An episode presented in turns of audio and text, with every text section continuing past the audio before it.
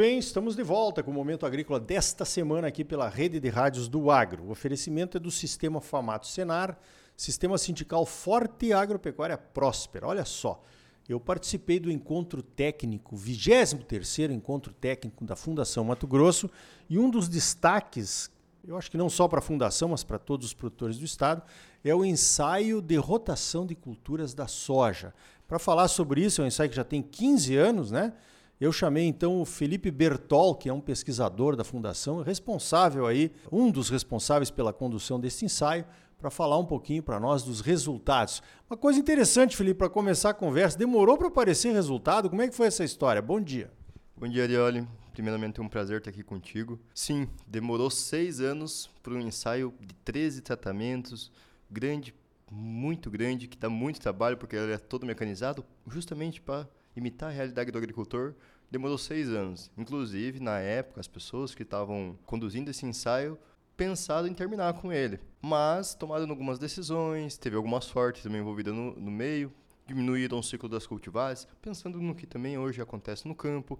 Apareceu um pouco de nematóide de cisto, foi o ano que começou a ter essas desconfianças, e um ano que teve um veranico, aonde que abriu os tratamentos. Até para contextualizar, os tratamentos a gente imita sistemas de produção. Então, quando a gente fala de sistemas de produção, monocultivo de soja, soja pousil, lá nós temos dois, tínhamos dois, soja pousil convencional, revolvido, e esse soja pousil convencional a gente transformou ele um soja pousil sem revolvimento, cultivado é, limpando as plantas daninhas que aparecem. Depois nós vamos para os sistemas de sucessão de cultura: soja milho, soja milheto e soja braquiária. São três tratamentos que sempre vai ser essas duas combinações. E depois nós temos três sistemas de rotação de cultura. Um mais diverso, que a cada três anos fecha o ciclo, que tem, envolve milheto, envolve crotalária, tira a soja a cada três anos. Tem um sistema ping-pong, que um ano vai um conjunto de leguminosas, soja grotalada e depois milho, verão consorciado com braquiária. E um último e não menos importante, é um sistema que a gente pensou até para pecuária. Então ele vai soja crotalária no ano, soja, milho, safrinha consorciado com braquiária e essa braquiária perdura no campo 18 meses. Imagina então toda essa complexidade por seis anos sem resultado algum. Um experimento caro que exige da Fundação Mato Grosso despender de mão de obra e pessoas para fazer isso e só no sétimo ano começou abrir essas diferenças. Se tivesse parado antes, a resposta seria que plantio convencional e plantio direto seria a mesma coisa, que a gente sabe que não é. Esses experimentos por si só já foi um guerreiro de persistência. Sem dúvida, é um projeto de pesquisa grandioso, como você falou, né? Caro, como você falou também. Já pensou ficar seis anos aí sem ter uma resposta se o plantio direto realmente agregava alguma coisa e todo mundo falava na época sobre o plantio direto. Eu me lembro bem, né? A gente está aqui na nossa 36 safra aqui em Mato Grosso e as coisas mudaram do convencional para o direto com ganhos eh, enormes aí para todo mundo, não só financeiros, mas como também ambientais. Né? Você imagina se para um ano antes, né? deixa de, de, de entender o, o, a questão de, desse negócio do sistema, porque tem eh, no mundo né, inteiro tem pesquisas de, de longo prazo. Lá em Illinois, por exemplo, tem uma pesquisa que fez 100 anos aí, há, há alguns anos atrás, de, de, justamente rotação de cultura milho, soja, né? A gente já foi lá visitar. Tem uma outra que é mais antiga ainda que vocês mostraram ali. E essa do essa da Fundação Mato Grosso é uma dessas pesquisas que tem que se perpetuar ao longo do tempo, né?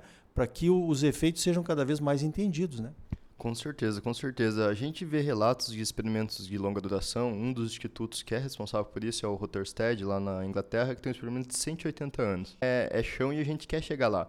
Mas quando a gente pensa em agricultura do cerrado, que é uma agricultura relativamente jovem, que se desenvolveu e vem se desenvolvendo muito bem, esse experimento ele representa muito bem, porque ele conta uma história num ambiente desafiador, em que as pessoas não tinham muita informação e que o objetivo primário era desenvolver materiais genéticos para os desafios daqui. A partir de então, teve desafios técnicos também, calagem, fosfatagem e assim por diante, e até um momento que a, a fundação em si, as pessoas que estavam lá, o Leandro Zancanaro, o Eros Francisco, pararam e pensaram que somente aportar insumos, colocar adubo, resolver a correção do solo, não era o fator predominante para a, a variação de produtividade em talhões comerciais. Então, o que está acontecendo? O que está é, fazendo o agricultor produzir mais, colocando a mesma unidade de insumo? E eles elencaram como fator principal o sistema de produção que o agricultor faz de diferente, que faz a soja produzir mais do que um sistema de sucessão de culturas. E aí sim, partiu dessa hipótese, o objetivo para o ensaio que hoje nós temos em campo, e o nosso objetivo é chegar a 100, 150, 200 anos. Isso é referência, assim como esses experimentos fora do Brasil são referência para nós hoje como inspiração. Legal, tá aí um dos futuros da Fundação Mato Grosso, né? Tomar conta desse experimento pelos próximos anos, aí quem sabe 100, 200, como você falou. Agora, uma coisa que me chamou a atenção, que eu acho que chamou a atenção de todo o público presente aqui no encontro técnico, foi a questão da recuperação do solo depois de ser submetido a diversos anos de plantio convencional, né? com o uso da, da, da, cultura de cobertura, né? Vocês aí usaram a braquiária. Conta essa história, que eu acho que todo mundo vai, vai gostar bastante de ouvir. Não, bacana. Eram dois monocultivos. Um semeadura direta, esse permanece até como cheque, e um semeadura convencional, que a gente plantava soja e revolvia todo ano. Lá em 2019, 2020, foi plantado soja e o pessoal falou, olha, não faz mais sentido revolver. O agricultor não faz revolvimento todo dia, toda hora, justamente porque o econômico impacta quando você faz esse tipo de manejo. Então vamos mudar. E foi plantado braquiário. Não braquiário é uma planta espetacular. Logo no primeiro ano, na BioAS, que é o que a gente acompanha também anualmente, junto com a professoria da Mendes, que a gente tem só a agradecer, no primeiro ano já teve uma diferencinha, que ela mesmo ficou encacucada porque ela não sabia que tinha mudado. No primeiro ano de produtividade de soja, foi um dos piores anos climáticos para a região. Mas uma produtividade de soja pousil, sem revolvimento, foi 22 sacos por hectare. Desse tratamento que não chegou a completar um ano de braquiária, já foi 35. Os demais tratamentos estavam na casa ali dos 57, 60. No outro ano, né, foi na safra 19-20 a gente fez a implementação, safra 20-21 nós tivemos os primeiros resultados. Na safra 21-22, esse tratamento em recuperação, ele já atingiu patamares de sucessão de cultura, de rotação de cultura. Era o mais abaixo, mas estava ali no bolo. Nessa safra, a safra presente, a 22-23, ele já atingiu e foi um dos melhores tratamentos é. Então, num universo de quatro safras, posso se dizer que três, quatro safras para um ambiente degradado, obviamente, é um, é um ambiente de 65% de argila e uma característica química muito boa, porque a adubação sempre foi a mesma. E ele não produzia pelo aspecto biológico. Então, quando a gente, que nem a Ieda fala, a gente deu remédio na forma de braquiária, a biologia se recuperou e vem se recuperando e a gente passa no solo doente para um solo se recuperando, se regenerando, que nem ela gosta de falar, para atualmente que nós temos um solo que está entregando um potencial produtivo muito, muito satisfatório pela condição inicial que ele tinha. Legal. BioAS aí, né, para quem não acompanha o momento agrícola e as últimas tendências aí, é uma análise de solo, é uma revolução também, porque é uma análise de duas enzimas do solo presentes ali, elas atestam a qualidade biológica desse solo. Então, é uma coisa para você ficar ligado aí também, dá outro programa Momento Agrícola, né? Mas para você ficar ligado aí na sua propriedade, talvez seja a hora de começar a olhar esse aspecto também. Agora, Felipe, conta para nós e para os nossos ouvintes aqui que outros aspectos você te chamam a atenção como um pesquisador que está acompanhando isso quase que diariamente, vamos dizer assim. Tem, como a gente trouxe para o painel, se eu pudesse trazer todas as pessoas que estão fazendo trabalho nesse ensaio, seria talvez um painel de um dia inteiro. Mas vou separar em caixinhas até para entendimento. A biologia do solo ela é, um, é predominante. Só que nós não podemos olhar de forma desintegrada a agricultura, o agrônomo, ele tem que olhar as coisas unidas, juntas. Então, a biologia do solo é um fator predominante e que lá nós conseguimos, que nem a Ieda fala, né, conversar com o solo e acessar a memória do solo. Então, é um aspecto que ele responde muito bem. Esse experimento tem tudo que a BioES, todas as situações, tem lá. Outro aspecto é a parte física do solo que a gente fez os, os estudos, fez algumas avaliações e hoje, até ontem no painel, o resultado mais impactante naquele momento é a física do solo influenciando na qualidade de grãos, baseado em diversos sistemas, e até na presença e ausência de patógenos.